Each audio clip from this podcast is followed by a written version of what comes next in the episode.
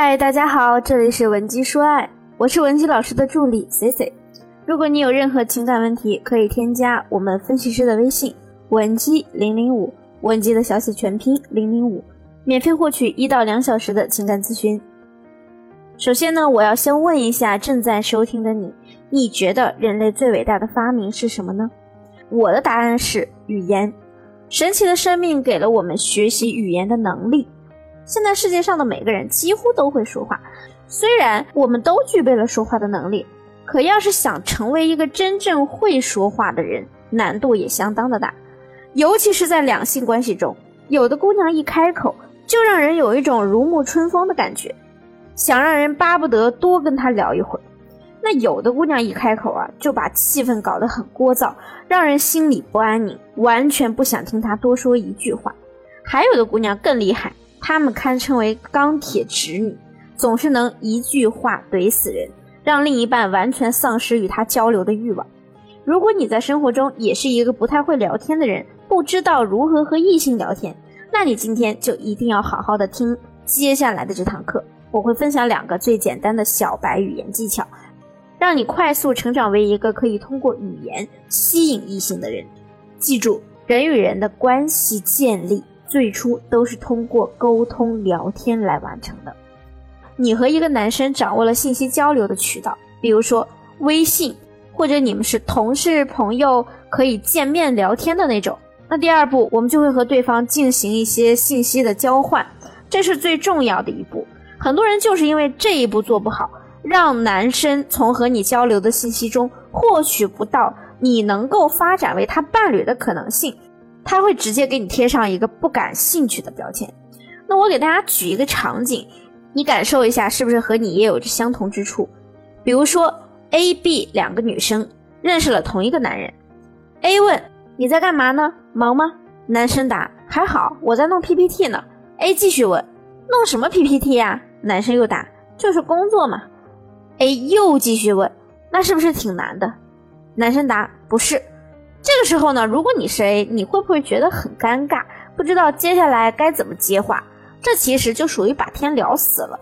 那我们再看一下 B 女生是怎么和人家互动的。B 说：“你在干嘛呢？”男生回：“我在弄 PPT。”B 又接着说：“正好我这里有几个模板网站，你可以参考一下，可以帮你省去很多时间哦。”男生回：“太谢谢你了，我正发愁呢。你在干嘛呀？” B 说：“没什么呀，我刚才就是翻朋友圈，看到你发的那条吐槽加班的动态，就想来问问你嘛。”那之后啊，这个男生就会很自然的继续和他聊下去，以同样的话题开头。为什么男生和 B 的互动就远远高于和 A 的互动呢？其实就是 B 更会塑造聊天的氛围，还可以让男人在和他聊天的过程中产生一种获得感。而 A 呢，一直在针对问题的回答持续的追问，可是当我们在做事情的时候，如果有人和我们聊天，又完全给不了我们有用的信息时，我们自己也会很不耐烦，不想继续这场聊天。所以我今天教你的第一点，就是着重于塑造聊天气氛。你可以根据对方提供的信息，给予他一些帮助或者是建议。这会让对方在你们的聊天中产生获得感，从而更希望与你产生更多互动。你的男神在回应你的时候，一直没有反问你任何信息，这个时候我们也要学会及时的后撤，停止聊天，不要让人家刚开始就对你产生反感情绪。那么第二点，通过人称代词来判断他和你聊天的欲望。如果你目前也遇到了一个喜欢的人，你也想撩他。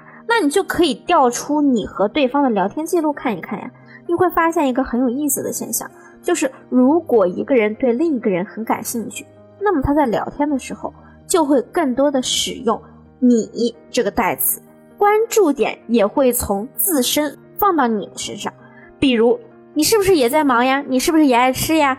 你喜欢小动物吗？是不是这个感觉互动感就很强烈？但如果对方明显对你没兴趣，你就会发现，你们在聊天中啊，他每句开头可能都会用到“我”这个代词，比如啊，我吃了，我有点忙，我知道了。所以，如果你希望你在看的过程中既做到撩对方，又能保持你的情感高位，那你就要敏锐一点。只要他在和你的聊天过程中回答问题时，除了用我这个代词之外，开始频繁的提到你，这个时候呢，你就可以和他多聊一点呀，也让他感觉到你是在关注他的。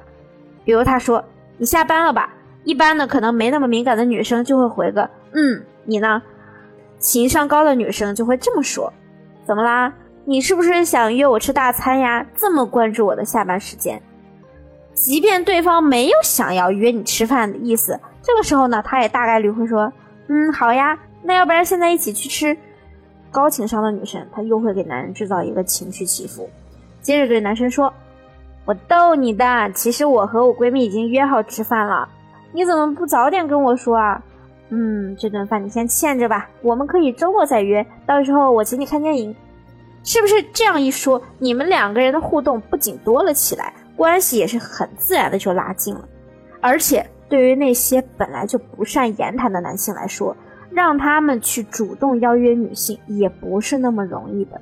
你还给了他一个十分理所当然的理由来约会。男人呢是那种很怕麻烦的生物，他们在两性关系中也是一样的。只有让他们感到舒适的人事物，才会让男人有想要亲近的欲望。此时呢，男人就会把你放在可能成为伴侣的选项中。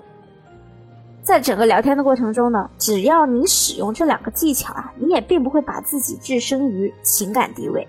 后续呢，想要推进感情，我们再通过提供一些高的情绪价值，就会让他不知不觉的依赖上你，爱上你。